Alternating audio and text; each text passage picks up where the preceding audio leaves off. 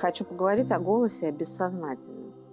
В моей практике очень часто случались такие истории, когда ко мне приходили учителя, учителя вокала, учителя сценической речи, учителя, которые работают с голосом. При этом я всегда поражалась тому, что каждый второй из них на самом деле не звучит. То есть их голос не работает. Я думала, боже, как же это так происходит? Я не хочу э, сейчас там сказать, что потому что они не профессионалы. Нет, просто здесь нужно говорить о связи голоса и бессознательного. Мне очень нравится фраза князя Сергея Михайловича Волконского, это театральный деятель начала XX века, который писал, инструмент голосовой совершенно бессознателен и увязает в однажды принятых привычках и ухватках. И последние исследования в зоне голоса, они доказывают о том, что ты можешь прокачать все, что угодно. Ты можешь прокачать свой артикуляционный аппарат, то есть язык, небо, губы. А, ты можешь прокачать свое дыхание, диафрагму, все остальное. Но голосовые связки и твоя работа с резонансом – это бессознательная история. Ты не можешь этим управлять.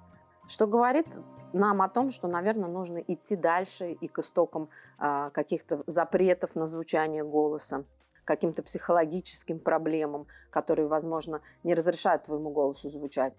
А, но на самом деле я думаю, что а, долгая, долгая работа с голосов, совсем вокруг, она все равно прорвет голосовую историю. То есть, я имею в виду, голос прорежется сам. В своей практике я работаю совершенно по-разному. У меня есть люди, которые не звучат, я не знаю, полгода. Есть люди, которые звучат на втором занятии.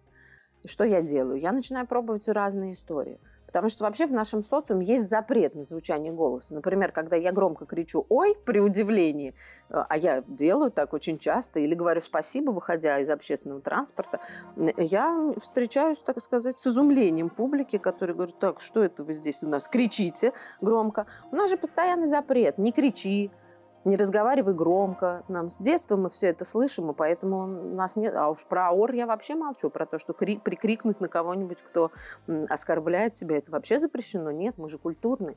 Все это закрывает наше бессознательное и закрывает нашу возможность работать с голосом. Голос не звучит, ему нужно прорваться. И я хочу сказать, что каждый прорывается по-своему. Кому-то нужно проораться – у меня есть один ученик, молодой человек, который после занятий реально ревет ослом все время. Ревет ослом, распугивая всех окружающих. Ну вот таким образом, это ужасно смешно выглядит, когда он начинает реветь, но таким образом он позволяет своему голосу звучать и а, энергию свою выпускает, которая в нем перезажата. И он прекрасно звучит именно благодаря своему реву ослом. Или, например, когда-то в педагоге по сценической речи говорили, что лучшая развучка – это когда мужчина с утра умываются, и они издают непотребные звуки. Обычно жены ругают своих мужчин. Вот это, вот это прихрюкивание, под, подсмаркивание носом, пришмыгивание, и вот это все, еще сплевывание, все вот это вот, когда мужчины делают, когда они умываются. Вот. Это очень хорошая развучка, так и должно происходить. То есть да, голос должен литься, то есть у него не должно быть преград, бессознательно должно быть открыто.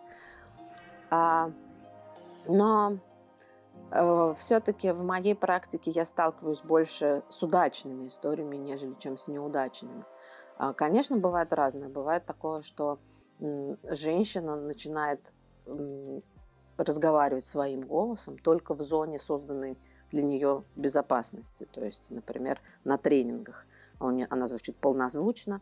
Как только заканчивается история упражнений или история тренинга, она опять уходит в какой-то высокий тембр – разговаривают не своим голосом. Так очень часто бывает. Но со временем это все равно изменяется, потому что человек понимает пределы своих возможностей. Он понимает, ой, а почему это я дома так не, не, не использую такую историю. Поэтому, друзья мои, ну что здесь сказать? Нужно позволять себе делать все, что хотите. Хотите реветь ослом? Ревите ослом. Ну, не на улице, конечно, хотя почему бы и нет.